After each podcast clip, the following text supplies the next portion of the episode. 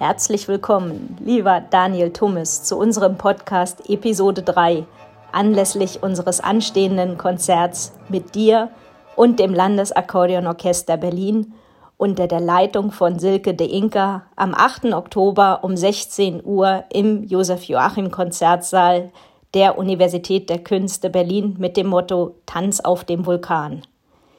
Zunächst mal möchte ich dich kurz vorstellen. Du hast schon seit deinem zehnten Lebensjahr Schlagzeug, Klavier und Kompositionsunterricht bekommen am Konservatorium in Mainz.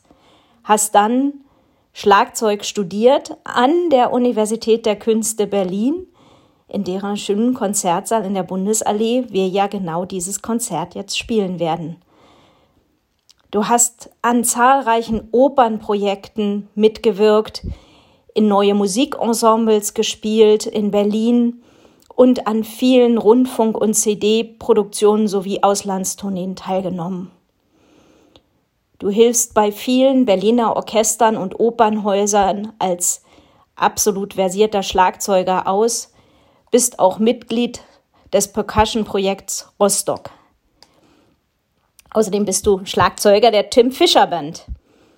Doch du bist nun auch bei uns dabei, darüber sind wir sehr, sehr froh. Erzähl uns doch mal, seit wann spielst du in einem Akkordeonorchester mit?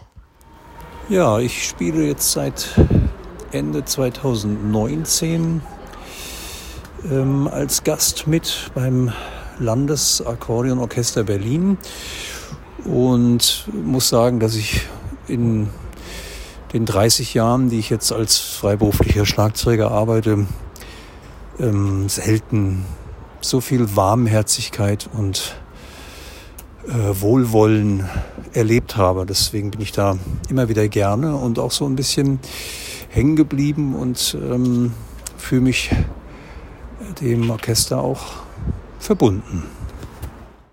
Und was ist für dich das Reizvolle an einem Akkordeonorchester?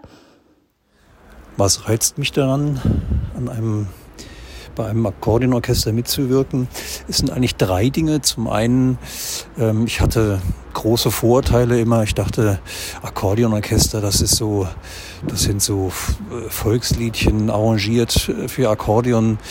Ähm, da wurde ich sehr schnell eines Besseren belehrt und äh, habe gesehen, dass es auch durchaus moderne Kompositionen gibt und durfte da auch mitmusizieren. Das hat mich begeistert.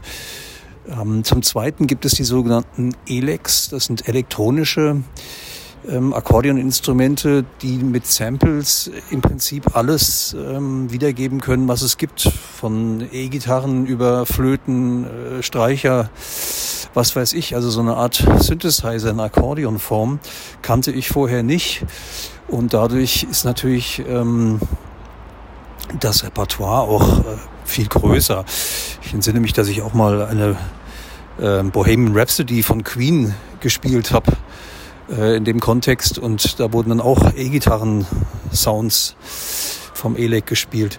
Und das dritte ist, dass natürlich die, die, der Sound des Akkordeons mir persönlich ähm, emotional immer was gibt. Also wir hatten mal ein Programm mit ähm, Tango Stücken, nicht nur von Piazzolla, auch von anderen Komponisten.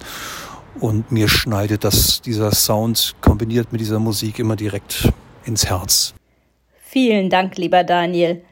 Das freut uns natürlich sehr und geht runter wie Öl und hat bestimmt jetzt auch das Publikum sehr neugierig gemacht, zu hören, wie dieses Akkordeonorchester mit euch als Percussionisten und zusätzlich ja auch noch zwei feurigen Saxophonisten klingen wird, nämlich bei unserem Konzert am 8. Oktober im Josef Joachim Konzertsaal der UDK in der Bundesallee in Berlin. Weitere Informationen dazu gibt es auch auf unserer Webseite dhvberlin.de und auf Facebook und natürlich gibt es Tickets unter eventim.de. Wir freuen uns schon auf ein ganz tolles Konzert mit euch.